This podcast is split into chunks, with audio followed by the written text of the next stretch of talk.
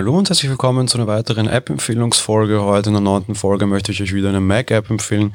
Offenbar habe ich generell eine große Liebe für Mac-Apps, vor allem für die von kleinen Entwicklerbuden oder Studios, um es netter zu formulieren. Die heutige Empfehlung soll Pasteboard sein. Pasteboard ist von den gleichen Entwicklern wie Tweetboard zum Beispiel. Also generell eine Bude, die ich sehr gerne mag und sehr interessante Apps veröffentlicht. Und Pasteboard ist tatsächlich für mich eine der wichtigsten Apps in meinem täglichen Workflow. Bei Pasteboard handelt es sich im Wesentlichen um einen Clipboard Manager unter macOS. Clipboard Manager bedeutet, es erweitert die Standardfunktion des Clipboards, die zugegeben sehr schwach sind, nämlich Copy-Paste und das war's. Bei Pasteboard selbst gibt es mal als erstes, was ich sehr wichtig finde, eine entsprechende Clipboard History bedeutet, ich habe quasi alles, was in meiner History, also in meinem, meinem, in meinem Clipboard war, auch entsprechend gespeichert in meiner Zwischenablage und kann auf die unterschiedlichen Dinge wieder zugreifen. Schöner Vorteil ist so auch, wenn ich mehrere Dinge kopieren mag und hintereinander wieder einfügen mag, soll ja durchaus vorkommen, gerade bei so Podcast-Zeugs kommt das sehr häufig vor. Wenn ich die irgendwie von einem Publishing-Verzeichnis ins andere kopiere, kann ich einfach alles auf einmal markieren und alles auf einmal wieder einfügen, mehr oder minder auch in unterschiedliche Felder eine durchaus spannende und praktische Geschichte. Zusätzlich gibt es auch noch einige Erweiterungen, die dann direkt da drin wirklich abgespeichert werden, so eine Art Skripte.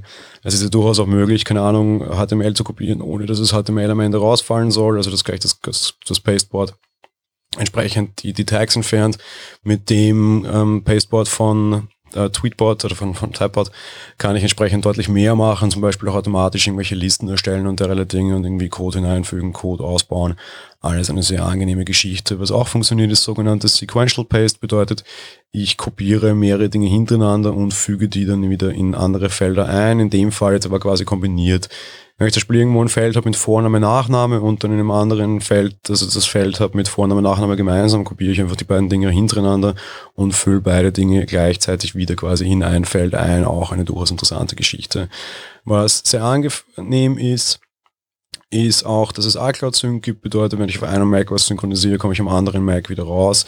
Alles wird synchronisiert über die iCloud. Das ist ein sehr wichtiges, also sehr mächtiges, sehr spannendes Tool auf jeden Fall. Kann ich jeden wärmstens empfehlen. Ich muss auch dazu sagen, schreckt euch es vielleicht nicht so unbedingt. Das ist sehr umfangreich. Wahrscheinlich werden die meisten Nutzer irgendwie nur sehr wenige der vielen Funktionen verwenden und die meisten Funktionen sind unter Anführungsstrichen überfordert. Finde ich auch total okay. Ich verwende bei weitem auch nicht alles. Viel mehr als die History und dann die Möglichkeit, mehrere Dinge mit unterschiedlichen Tastenkombinationen wieder zu kopieren verwende ich nicht, aber trotz allem auf jeden Fall eben eine sehr nette App. Man muss nicht alles nutzen, man kann aber sehr viel nutzen, wenn man das denn möchte. Preis, wie immer auch dazu gesagt, 12,99 direkt im Mac App Store zu erhalten oder aber über die Homepage des Entwicklers selbst. Da kostet es auch 12,99.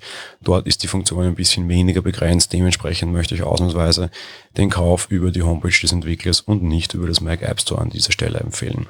Das war's mit der heutigen Folge. Das war's auch für diese Woche. Wir hören uns dann bald wieder. Nächste Woche spätestens, wie gesagt. Also bis dahin. Ciao.